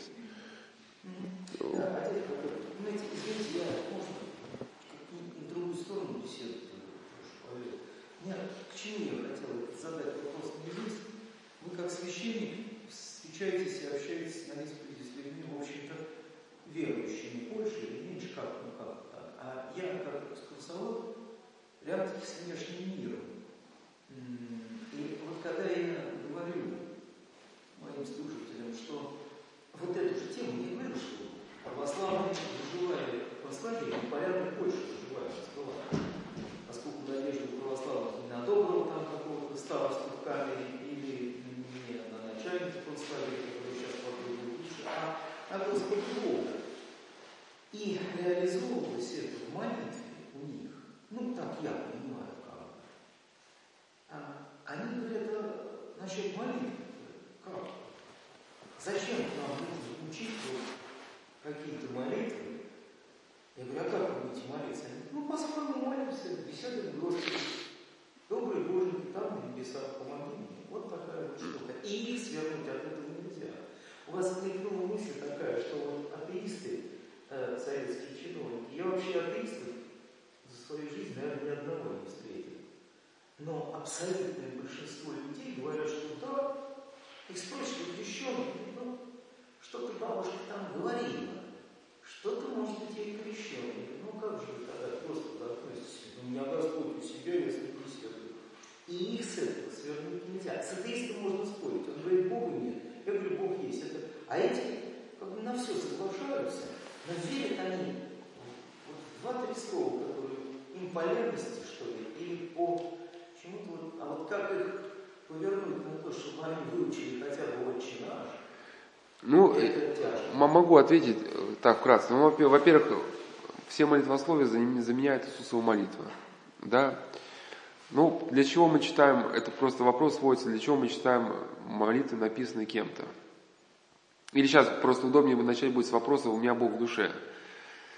Э, есть такая даже ну, статья, можно сказать, даже нек- некая юмористическая, что ли, ну, духовную тему, где э, ну, какой-то автор э, заменил слово покаяние словом умываться, и современное слово покаяние заменил словом умываться, и современные, современные отговорки людей, по которым они не ходят в храм, не хотят молиться, вот он привел несколько десятков. И говорит, я не моюсь раз в неделю, потому что мне кажется, что это слишком часто, да? Или там, ну и, и, и на самом деле звучит очень, ну, смешно как бы. Вот. Э, по поводу, э, ну и просто можно найти в интернете, умывальник должен быть в сердце, а вот умывальник должен быть в сердце. Я, я типа не мою руки, потому что я считаю, что умывальник должен быть в сердце. Я, я, не, я не мою руки с мылом, чтобы на моем, на, на этом, на моем мыте никто не, нажив, не наживались продавцы мыла. Что-то, ну вот. А, а, но главный аргумент, может быть, я тоже нашел для себя вот так, даже не, не из духовных писаний, а из светских, вот из менеджмент технологий. Там один э, автор, кто занимался идеей продуктивности, ну, сейчас не разбираем эту сферу знаний человеческих, правильно это, неправильно, не касаемся. Ну, просто он говорит, чтобы о себе подлинную картину получить, вот иногда не мешает э, нарисовать э, табличку, сколько мы на что тратим время. Чтобы была у нас правдивая картина себе, потому что человек может говорить, что я вот своих детей люблю, так люблю, что прямо жизни не отличаю. Но если он пишет там, да, сколько трачу время в сутки на что там, работа, 12 часов, смотрение футбола там, 2 часа там, да, с друзьями там пиво 45 минут, ребенок там, да, 7 минут, да, то, то соответственно, мы, ну, мы видим, да, вот, ну, вот, вот объективная картина. Вот, ну и, соответственно, я бы как такому человеку, который сказал, что у тебя есть Бог в душе, ну, бывают такие. Вот, например, мама Луки Воина Синецкого, свидетеля, она в храм не ходила. Что-то там, э, действие священника что-то не понравилось, она молилась дома, но молилась дома сама. Я бы как сказал, что вот, а сколько ты тратишь времени на своего Бога в душе? Если там 4 часа, 6 часов, ну, да. я тебе только руку пожму, да? Разумный Да, ну, сами понимаете, что ответ, скорее всего, будет нисколько, да. Ну. Да, вот. Потом по поводу, для чего мы читаем... Уже.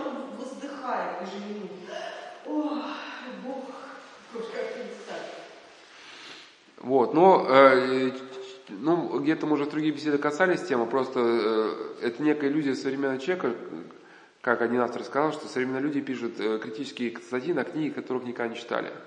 То есть в, чем здесь ошибка состоит?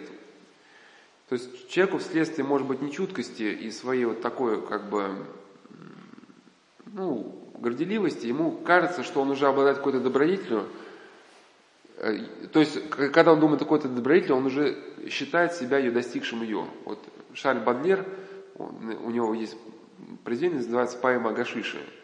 И он писал, что э, в чем стоит э, одно из искушений гашишиста, и говорит, что опьяняться можно без гашиша, но опьяняться можно гордостью. Что человек в этом неадекватном состоянии, когда думает о какой-то добродетели, он заранее видит себя, как будто он уже ее исполнил. Ну, мы же понимаем, что быть милостивым это очень трудно. У тебя есть там деньги или еда, а кто-то тебя просит, а тебе прям через жали надо отдавать, ты прямо не- можешь, или отдал, и не можешь спать, да? Как же так я отдал-то там? Надо было попридержать бы. А человек, который просто ну, мечтатель, он, он как бы, ему сказать, знаешь, что в христианстве есть добрать милостиво. И он себе представляет, как он, помните, как Остап Бендер там, он рисовал там, этот, раз, разбра- разбрасывает облигации там. Ну, Остап Бендер в 12 стулья рисовал человека, который разбрасывает облигации. Да. А, се- сеятель, да, сеятель. Вот ему кажется, он уже вышел на улицу и там, эй, бедный, и, значит, начинает ему одежду, еду. И он такой, как бы, добренький в своих мечтах, да. А в случае что реально, реального, да, он там сразу свои клыки показывает.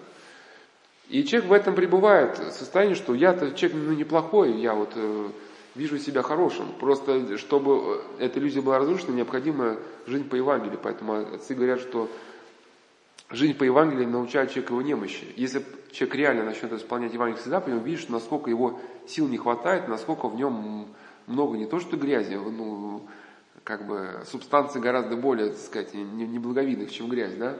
И все это начинает пе- пе- переть из тебя, вот когда тебе нужно там смиряться, как-то с гневом бороться, да? И эти иллюзии начинают сыпаться.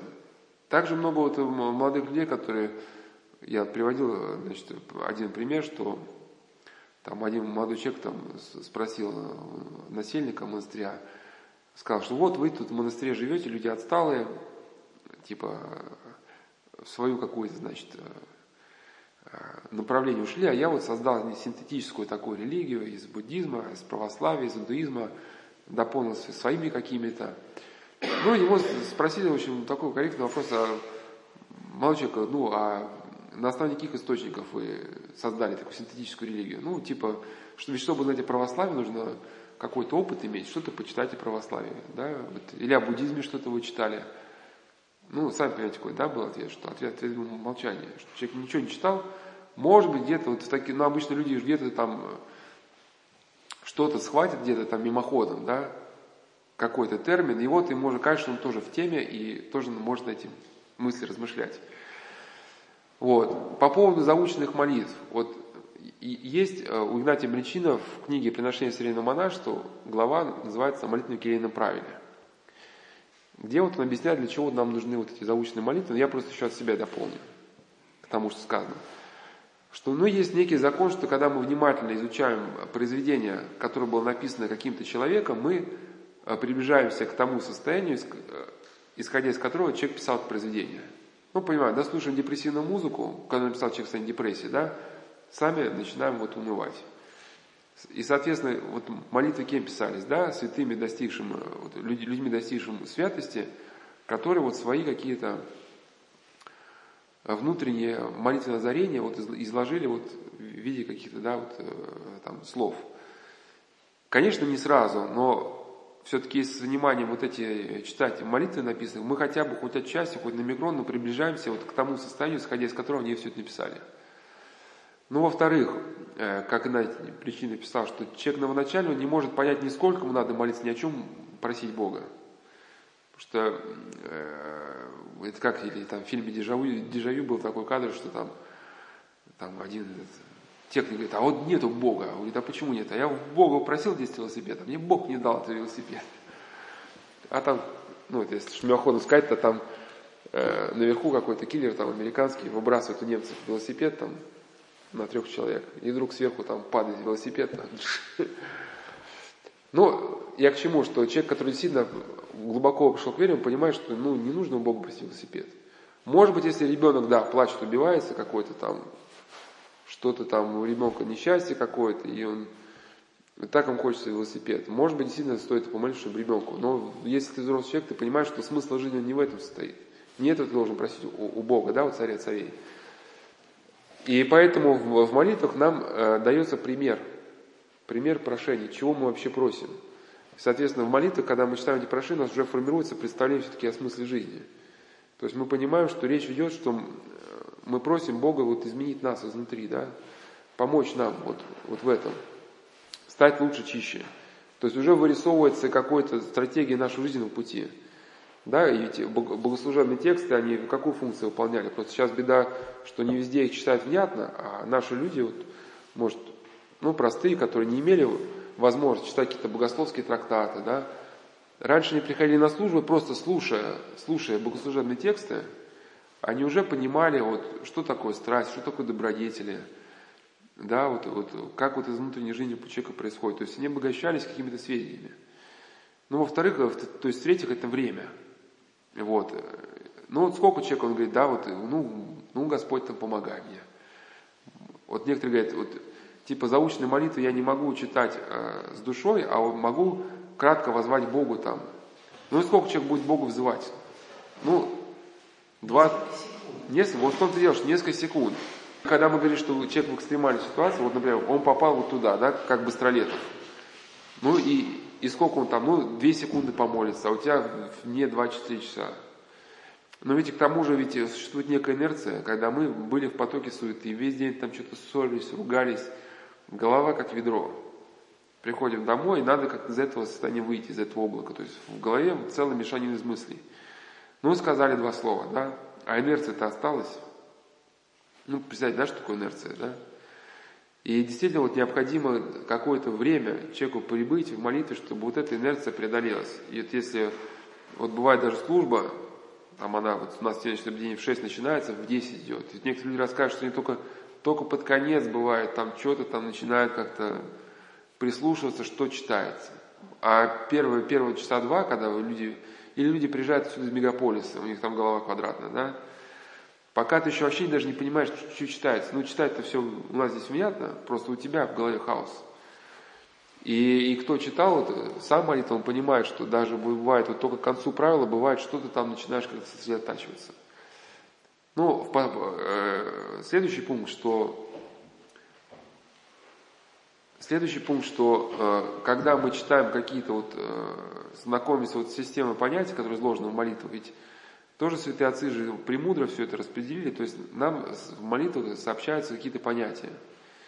И когда возникнет, ну, может быть, экстремальная ситуация, у нас полностью выбит из колеи, наш разум будет просто блокирован стрессом каким-то, да, то, соответственно, э, э, всплывет не паника, не, не мысли типа там, да, надо бросаться в воду, а что всплывет? Всплывет то, что человек в течение нескольких читал. И вот эти слова, как бы, молитв, да, которые мы читаем, в экстремальной ситуации, когда наш ум будет просто подавлен горем, еще что-то, они сами собой чук, и начнут как бы, да, внутри, там, Господи, там, возвак тебе, там, услыши меня, там, услыши меня, Господи. Но только эти слова мы уже э, будем э, э, сами с течением лет, просто кто, кто читает, вот, кто с доверием к церкви относится, к этим молитвословиям, со временем просто он эти молитвы начинает читать уже как, как будто ну, они ему принадлежат. Вот 50-й псалом, да, это как будто действительно его как бы душа как бы говорит, то есть его душа говорит словами 50-го псалма. А человек, который вот этого пути так и не начал, вот он, конечно, ну, по сути, молитвы нет, потому что, чтобы молитва зародилась, тут необходимое количество, и количество переходит в качество потом. То есть э, необходимо вот просто долгий, долгий навык, как один святой говорил, что не святой духовный автор просто, подвижниками, мельзите млеко, а, и будет масло. То есть взбивайте молоко, и будет масло. Да, а, а, без, а, а без какого-то навыка, ну я тоже увидел, какой художник коня нарисовал, говорит, а что там такого? да я сейчас в раз там сяду нарисую. Чему он там пять лет в академии учился, да? Ну, я попробую нарисовать, нарисую кони, не отрывая руки, да? Ты раз сколько будешь не поймешь, что не так это просто. Но человек, который вот, ведь как вначале рисует? Вначале там схемку даже рисует, что вот там лицо у человека состоит там из таких-то секторов, там. А потом человек приходит, уже, у него такой навык, что он действительно может э, человека нарисовать, не отрывая руки. Ему не надо этих э, схем дополнительных. И, конечно, вот тот человек, который у него был молитвенный опыт храмовый, вот такие там всеночные, был какой-то костяк. Он уже знал, сколько нужно молиться, чтобы прийти в себя. Он понял, сколько нужно времени молиться, чтобы ум вышел из помрачения. И когда он может окажется один на непитаемом острове, в экстремальных условиях, где угодно, у него уже будет какой-то ритм дня, режим, который будет продолжаться дальше. Можем даже забудь слова, ведь все молитвы заменяются Иисусовой молитвой. Вот на Афоне, в каких-то скитах, весь суточный круг заменяется Иисусовой молитвой. Там часы, это стоит Иисусовой молитвы, да, там я же не помню. Но есть даже исследование псалтире, даже там была такая схемка, что утреннее это столько, несколько, столько это сот Иисусовых молитв, э, там по вечере 100 молитв, ну и вот весь суточный круг, я не помню, сколько, 700 что ли молитв и сколько-то поклонов. То есть, по сути, весь суточный круг его можно исполнить, да, по четкам.